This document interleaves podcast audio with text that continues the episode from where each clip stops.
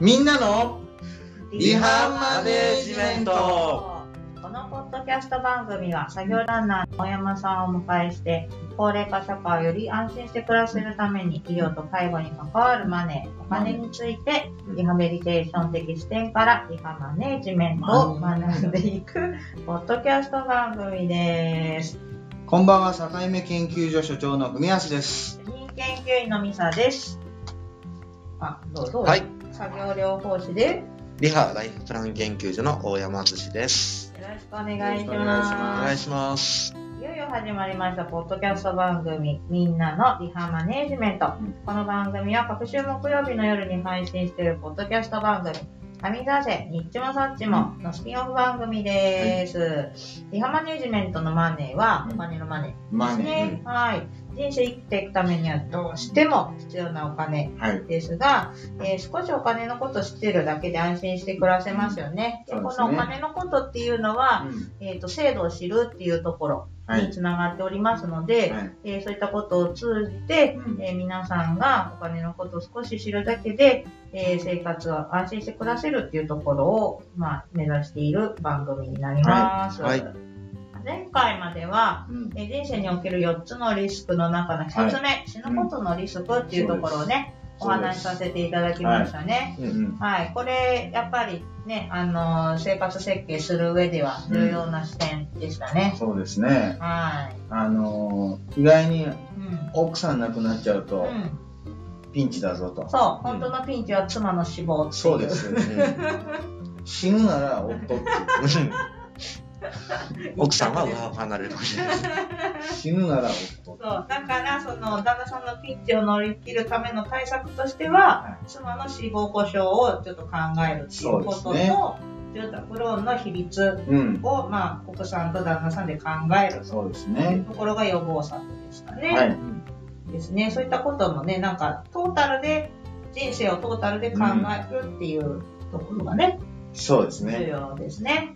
若い人はぜひね、はい。参考にしていただけるといいんじゃないですか。大体今もう共働きですからね。うん。うんでもあれですよ、若い人ほどうん。専業主婦願望が強いんですって。あ、本当。驚きでしょ？まあ、そう。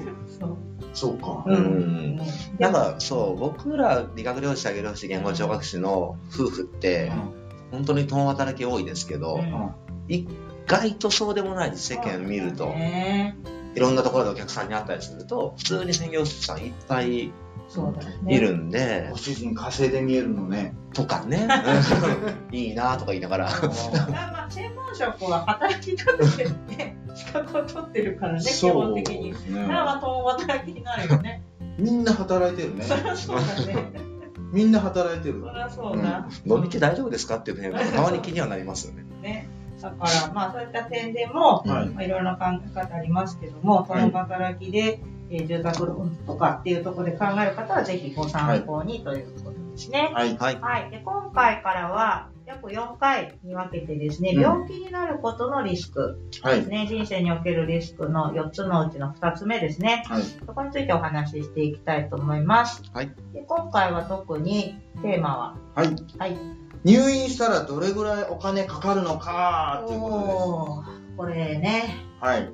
入院して漠然と、こう、いくらぐらいかかるのかなっていう。うん。うん私もあの、新人の時にね、あのー、ジムのうん。方から、うん。どれぐらいかかるか分かってるっていうこと。は、はい、言われたことありますけども、うその時聞いた時に、えーってやっぱびっくりしましたよ。うん。ん。ね、それも全額自費で払うとしたらっていうね、換算すると恐ろしいよね。そうなんですよ。小山さん、これちょっと教えてください。そうなんですよね。はい。まず、そもそも在宅で働くスタッフさんがね、入院、退院して引き継ぐときに、大体こう、自立の具合とか、身体機能の具合なんていうのをこう聞きながら受けると思うんですけど、そのもう一つ先、もう一つに、そのやっぱりどれぐらいの経済的な負担をしてしてきたかっていうのがあって、それをしやった中で、あ、また介護保険で支払い続くんですねっていうのが、多分その、担当者会議の家族の気持ちです。うん。で、まあこれはどの病気でいくらって言って、ちょっと細かな言い方だとなかなかキリがないんんで、よくこう、あの、調査で明らかになっている数字っていうのがあるんですけども、自己負担額でね、行こうと思いますけど、問題です。はい。はいはい。レン。大体入院した時の平均自己負担費用はいくらでしょうか？ざっくりで。ざっくりで。それはあれですね、おお実際に払うお金ってことですね、そうです自分の財布からいくら払うのか。うん一回い一入院。意外と少ないんじゃないかな。うん。10万ぐらい。10万。ああ、なるほど。私ね、6万ぐらい。6万？はい。答えは平均21万円えですね。そんなにかかるか。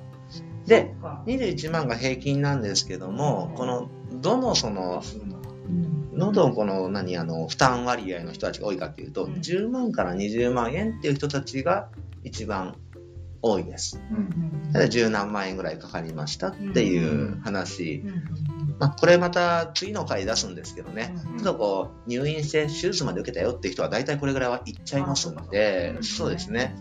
はい。で、もう一つじゃあ問題を出そうと思います。はいはい。じゃあ、1日平均で考えたときうんに、だいたい1日平均っていくらぐらいだと思いますか？なんか、あのーなんだったっけ？一日入院すると保険が保険が1万円降りるとか、うん5000円とかっていう話聞くじゃないです1か。万円？?1 日1万円。私もそうぐらいかなぐらいと思います。ご飯でしょ？ご飯。治療のお金と、お部屋。お部屋代と、うん。うん。1万円ぐらい。そう、これはね、2.3万円なんですね。自己負担ですね。なので、まここ泊まれるじゃん。そうあ、まあ、安くできる制度はあるとはいえ、ある程度はやっぱり確保せなあかんなっていうのが、そう、入院費用になるんですね。で、今ちょっと2人とももうバッチリ正解なことを言ってくれたんですが、そう、入院したら食事代かかりますよね。うんこれあの、患者さんもね、入院してる患者さんも毎日食べてるから、うん当たり前に支払い生じてますけども、ね、美味しいかまずいかとかいろいろあるとは思うんですけども、あの、一食いくらなんですか？これご存知ですか？食費もめっちゃ安いんじゃなかったっけ？あ、う。うんん、いや、まあまあかかるんじゃない？ほうほうほうほう。どれぐらいかかるかな ?800 円から900円かかるんじ？ゃないあー、デイサービスの昼ご飯みたいな感じですね。かかんないの？そんなにはいかないですねあ。本500円ぐらい？あー、すごいです当。ね。さすがですね。460円。460円。でも、1日なんで、3三食食食べるんで、そうそうそうそう。1500円ぐらいかかる。それぐらいかか,、ね、かかるということですよね。そうなんか私はいつも栄養士さんから話を聞いてるから、うん。この500円の中で一食を作るのがめちゃくちゃ大変っていう、この野菜の値段がやった時とか、そういう話を聞いてる。そっち側をね。そうですね。うん。1500円ね。そうです、そうです。で、まあ、あと自己負担で一番高い、その、うんそのね、いわいわゆる入院の治療とか手術とかを除いて一番高いのがベッド代なんですけど、まあ、よく差額ベッド代とかいう言葉がありますが、これは大体平均で6、1000円って言われてますね。ただ、そう、6、1000円とは言いつつも、これすごく幅があって、中には本当に1000円、2000円とか、もっと安いところもあったりもしますし、決めれるんですよね。各病院そうそうそう。大部屋とかね、個室とか、このあたりで変わったりはするんで、なんで、必ず毎1日7000円用意しないかんのかっていうと、全然そういうことではないです。このあたりは個人の価値観がバシッと出るんで、ちょっと、あの、ベッドが埋まらないうんうん。部屋代あげようかとかね。ああ、そういう話が出るわけ？うん。なんかだから、こうなるべく大部屋がいいっていう患者さんやっぱりいるから、うん。個室しか入ってないと一旦個室に入っちゃうけど、空いたらすぐ大部屋に移してほしいとかね、う。そういうん話は聞きますもんね。もう一個ね、僕らもこう聞いたりするのが、例えば、あの、どうにも個室しか空いてないよと、うんもう病院都合ですよね。その場合に関しては、あそうそうそうベッド代は取りま取りませんよと。うん。そういったところもあるんですけど、なんとなくそのあたりをちゃんと話し合っておかないと、うやむやになっちゃったりするのは、ちょっと相手にとって不利になっちゃうので、このあたりの情報っていうのは、あの、知っといた方がいいかなとはうん思うんですよね。そうですね。なるほどね。うん、本人が希望したとは違いますからねっていうのは、あらかじめ合意を取っておくといいんじゃないかなっていう形ですよね。うん、個室とベッド代だけで、まあそうだね、うん7、8000円はかかるとですいうね。うん。そうか、それに治療費がかかるね。お薬代と。あうん。逆になので、病院の入院のことって、その、1ヶ月で捉えるよりも、1日1日で捉える方がちょっと怖いような感じがするんで、なんとも言えませんけど、まあ、どちらかというとなんかマクロで捉えた方が、あの、安心感はするんですよね。で、まあ、これに対する準備はね、皆さんそれぞれだと思うんですけど。一番皆さんがやってる準備の手段としては、もちろん生命保険だと思うんですけどあ。も、例えば他にも準備してる手段があるけど、これ、このあたりは分かりますか？